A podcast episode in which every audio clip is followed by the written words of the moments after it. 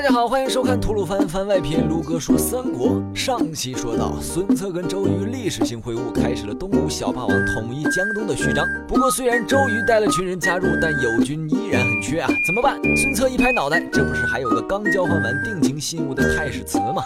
他们先派，哎哎哎哎哎，等等等等等等，这他妈是个啥呀？怎么还有穿避弹衣的特种兵啊？你呀二六玩多了吧？还不快滚回来玩光荣最新巨作《真三国无双八》，体验开放世界广袤的中国地图，一边沉迷钓鱼，一边扫荡山贼，最后选择攻城路线。九十名肯武将任君选择丰富的武器和动作建模，让你忘记自己的小兵身份。沙场上一骑当千不是梦啊！我是江家辉，会馆的兄弟一起来。扯远了。他们先派陈武拉着一队特种兵偷袭，然后到处纵火，配合军队三路夹击，只留东门，引诱太史慈出东门而去，在路上设伏。最后由孙策亲自解绑，交还信物，一员大将也就手到擒来。周瑜为了帮助小基友收后宫，真是尽心尽力了呀。于是孙策就在周瑜和他带来的张昭，还有新收的太史慈的帮助下，以数万兵马连下乌城、嘉兴、吴军等地，且所到之地皆叙州安民，仁义之名传遍江东，更是引得归者无数。孙策看自己羽翼渐丰，便回头让袁术交还当初质押在他那的传国玉玺。其实袁术还是很赏识孙策的，然而这一出就让袁术很不爽了。你借我之兵平了江东，现在东山再起，不思报恩还想要回玉玺，真当玉玺姓孙吗？分明就是在宣战啊！于是袁术大手一挥，决定攻打刘备，不得有误。别问了，我也不知道他咋想的。还记得上期说过袁术铁公鸡不肯给吕布报仇吗？于是这次他把拖欠的金银马匹都给吕布送过去了，让吕布别出面，放任刘备自生自灭即可。然而唇亡齿寒的道理，吕布还是懂的。收了人家钱财又不想刘备被灭怎么办？于是吕布就想了一计，约了刘关张和袁军大将纪灵同聚一堂，张嘴说话还极不要脸。吕布生平不好斗。为好为他人解斗，这话你自己信吗？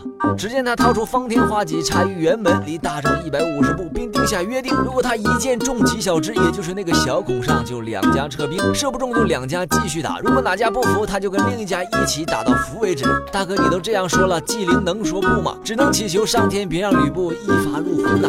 然而吕布就是吕布，剑术高明，放在现在估计也是世界级选手。一箭中小智，劝退了纪灵十万大军，让袁术吃了顿大便。不过吕布军必定还是强，自己打不过咋办？袁术便派人向吕布提亲，让自家儿子去娶吕布的女儿，两家联姻，不愁吕布不杀刘备。此为书不见亲之计。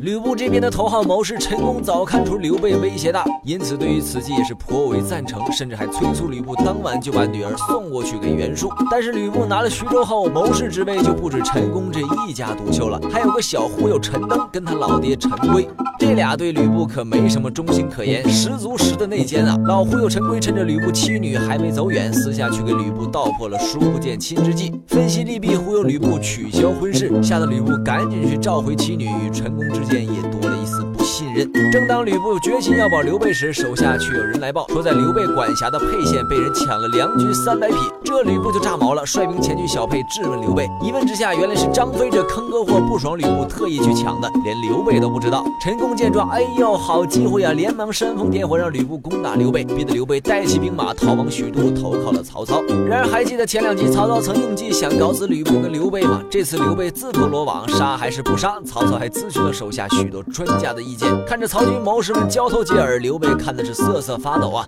不过还好，曹操考虑到要以德收小弟，就暂且留了刘备一条小命，还顺便封了他个豫州牧，打算以后一起打吕布。后来刘备经常被称呼为刘豫州。便是因此而来。安置完刘备后，曹操便去处理另一个威胁——宛城张绣。张绣的谋士贾诩倒是会审时度势，看曹操势大，又有天子诏书，就让张绣投靠曹军。本来这一仗曹操可以轻松拿下，但曹操的人情命偏偏这时候犯了。他听说张绣的婶婶邹氏妖娆多姿，色心一起，居然就把邹氏当外卖给吃了。这临时起意却是让曹操陷入了前所未有的危机之中。